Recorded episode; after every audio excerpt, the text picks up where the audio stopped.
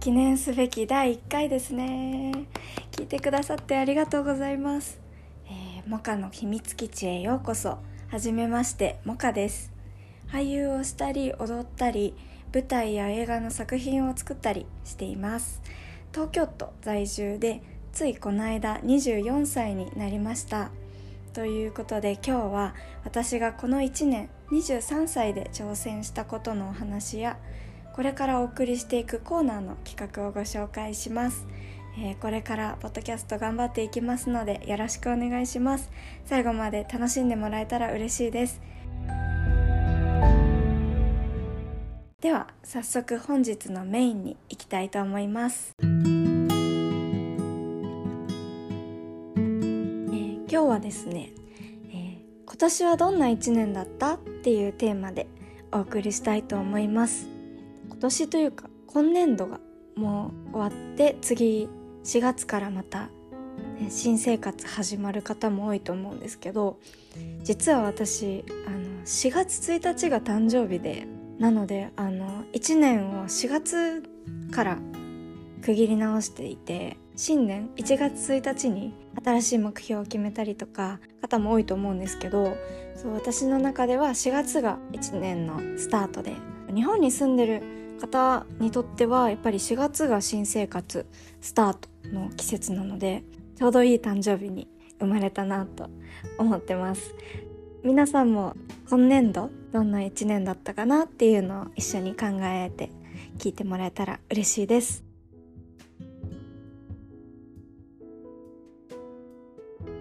えー、23歳のこの1年振り返っていきたいと思います。えっとまず今年挑戦したことっていうのは一番はダンスですね。私もともと4歳くらいからクラシックバレエを始めてで途中からジャズダンスも始めて12年ぐらいダンス習ってたんですよ。で踊ってたんですけどなんか小学生の時バレリーナになりたいみたいな書いてたぐらいダンスすごく好きだったんですけど高校生の時にちょっと挫折しちゃってやめちゃってたんですよダンス。でそのぐらいの時に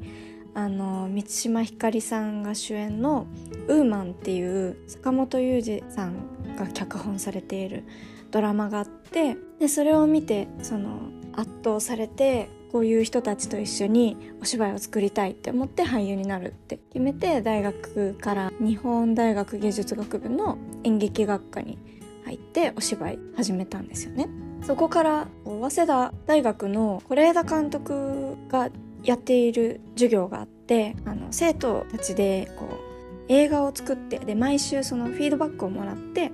あの1年で1本作品を作るみたいな授業があったんですけどそれに友達が誘ってくれてで参加しないみたいな言われて授業を潜ってたんですよ。でその時に自分が出る側だけじゃなくってあの誰かに出てもらって作る側をやるのもすごい楽しいなっていうのに気づいてであの舞台の方の演出とかにもすごい興味を持って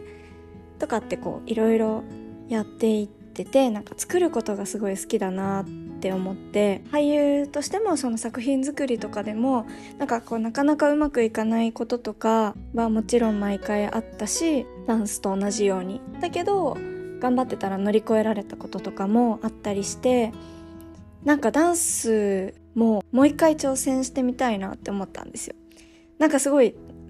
ダンスと気まずいみたいな状態が嫌だなって思ってる自分に気づいてでいろんな作品だったりいろんな人に出会ってなんかそれが背中を押してくれてダンスにもう一回向き合ってやってみたいって思ってダンススタジオのオーナーの方に出会ってでそこであのジャズダンスをクラスを開いてインストラクターをやりながらダンスをやってました。今年からそのスタジオの中であの私も振り付けをしたりとかあのイベントもあったのでイベントにその自分が作った振り付けでで自分が衣装とかも照明とかも考えてこうやってもらって練習してとかっていうのも結構楽しかったです。初めての経験だったんですけど。であとはそのそういうイベントのあの舞台制作みたいな仕事も結構してうん改めてやっぱり一つの舞台がこういろんな仕事によって成り立っててステージが完成しているっていうのはすごいことだなって思いました。であのスタジオの外でも作品に何個か出させてもらって曲で言うと10曲ぐらいお客さんの前で踊りました。まあ10曲って言っても最近出た公演が8曲一つの公演の中で踊ったのでまあ出番がすごい少ない曲もあったんですけどなのでこう大きく分けると3つですね。作品に出させてもらってでどれもあの現役のダンサーの方たちと一緒に出たのであのみんな毎日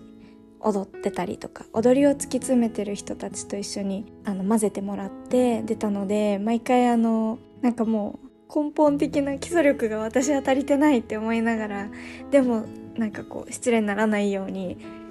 あの私なりに頑張ろうと思ってせっかくあのそれを分かった上で声かけてくれたのであの振り付けの方が。なのであのすごい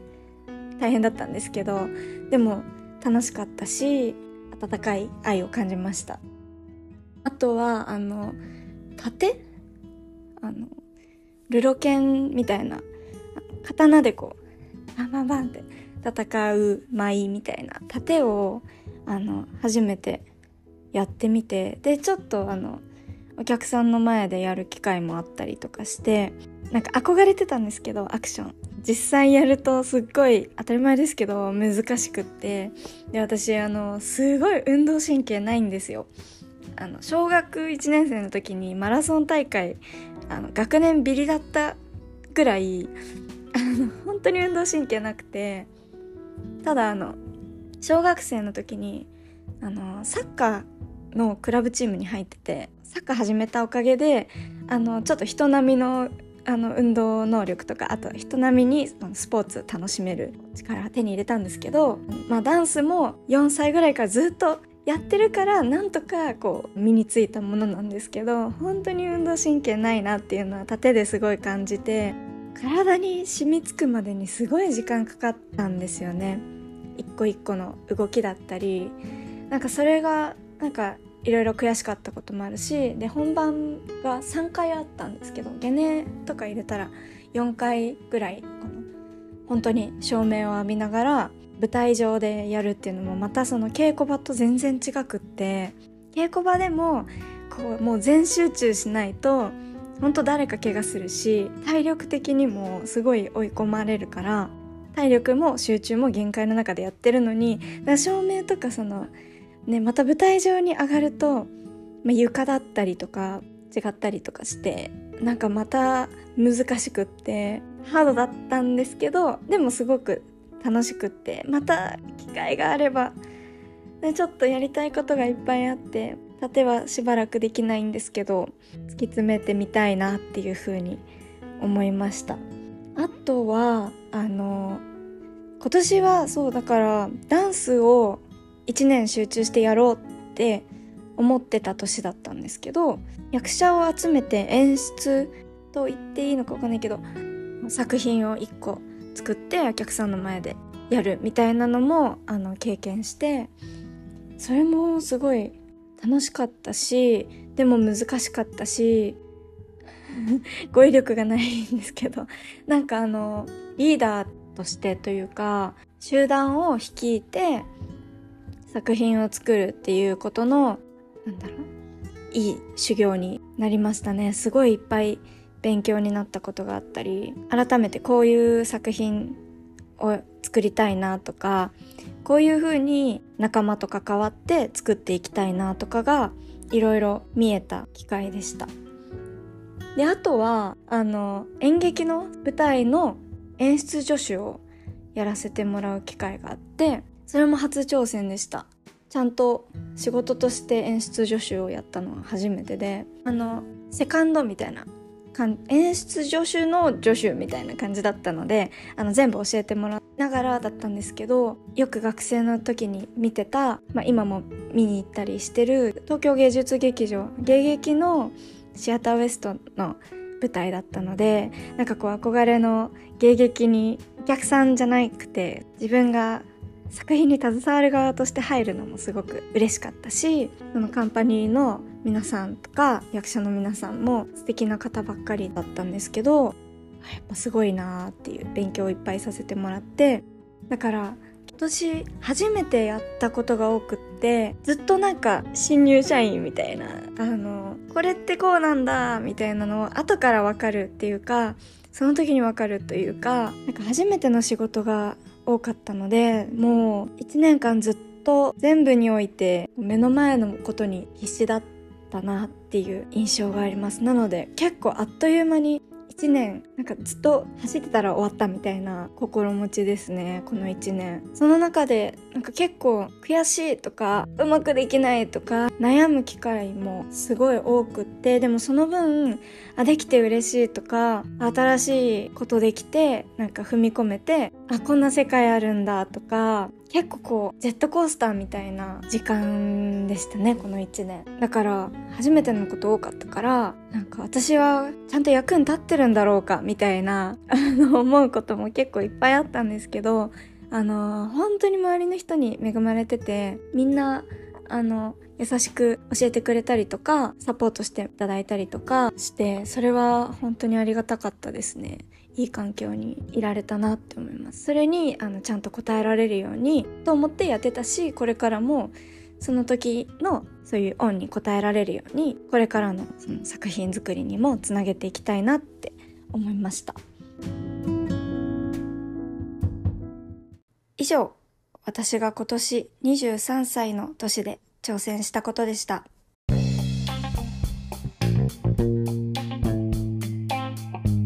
ここからはモカの秘密基地でお送りしていくコーナーを一部ご紹介します。えっ、ー、と毎週お送りするものと不定期でお送りするものがあります。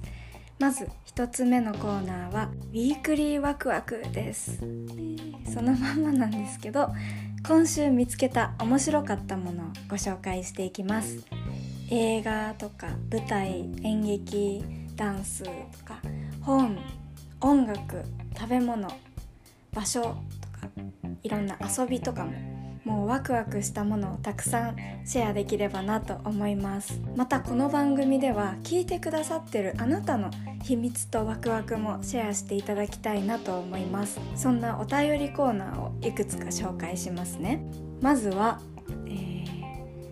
私たちのウィークリーワクワク。先ほどご紹介したこちらのウィークリーワクワクですがえー、皆さんに教えていただいたものもシェアしていきたいと思います。お互いにこうどんどん面白いものを知って毎日がこうさらに豊かになったらいいなと思っています。映画とか本とか食べ物とか部門分けをしているのでワクワクするものを発見したら是非教えてください。私もその中でこう体験できるものをしてでその感想もこちらでシェアしていきたいなと思っています。続いてのコーナーは私たちのギルティープレジャーです、えー、皆さんギルティープレジャーって言葉知ってますか？英語のフレーズなんですけど、えっと、ちょっと解説しているサイトの引用を読みますね。ギルティープレジャー訳すと密かな楽しみ、えー、恥ずかしくて人に言いたくない認めたくない趣味や楽しみというニュアンスがあります。食べ物に対しても使えます。例えばあるお菓子はすごく体に悪いと分かっていても頻繁に恥ずかしいほどたくさん食べているとギルティープレジャーと言えます。または多くの人にダサいと思われる映画ドラマアニメなどが好きな場合もギルティープレジャーとして定義できます。ということで、えー、皆さんそれぞれ何かこうストレス発散法だったりなんかこういう楽しみをこっそりしちゃうみたいなのって結構あると思うんですよね。このコーナーではそんなみんなのギルティープレジャーをひっそりシェアして交換していくっていうコーナーになります、えー、もちろん私も、えー、次回からちょこちょこいくつかあるので紹介していきたいと思います。お互いのギルティープレジャーを聞いていてあこれいいなと思ったらちょっと試してみたりとかあと「え私も」みたいなこう意外な仲間が見つかったりとかそんなことができたら面白いなと思っています。はいここまでは楽しいワクワクっていうコーナーを紹介してきました。あと2つご紹介するんですがあとの2つはこうちょっと疲れちゃったなとか辛いなっていう時にパワーチャージで聞いてみてほしいコーナーです。えまず1つ目はお悩み半分、えー、こう生きていて大なり小なり悩みは尽きないと思うんですがそれをどんどんシェアしていけたらと思います私が解決できるわけではないんですが皆さんのお悩みもシェアすることでこう悩んでる本人も聞いている人で同じ悩みを持った人も何かプラスになればいいなと思います。そして、えー、最後1個「心無重力」というコーナーをします、えー、このコーナーでは私が今まで周りの人にかけてもらった心が軽くなった言葉をご紹介します。私は性格的にすごい考えちゃったりすごく悩んだりそれで落ち込んじゃったりすることが多かったんですがそんな時に周りの友達だったり先輩後輩も時に作品の見てる作品のキャラクターとかにもなんかそういった人たちにかけてもらった言葉に助けられた経験がたくさんあります。今もこうたまに思い出して大事にしている言葉たちっていうのを少しずつ紹介できればなと思います、えー、お便りの送り方は概要欄の方からチェックしてみてください。ぜひぜひ皆さんの秘密とワクワクを一緒にシェアしてください。お待ちしています。最後まで聞いてくれてありがとうございます。また遊びに来てください。バイ。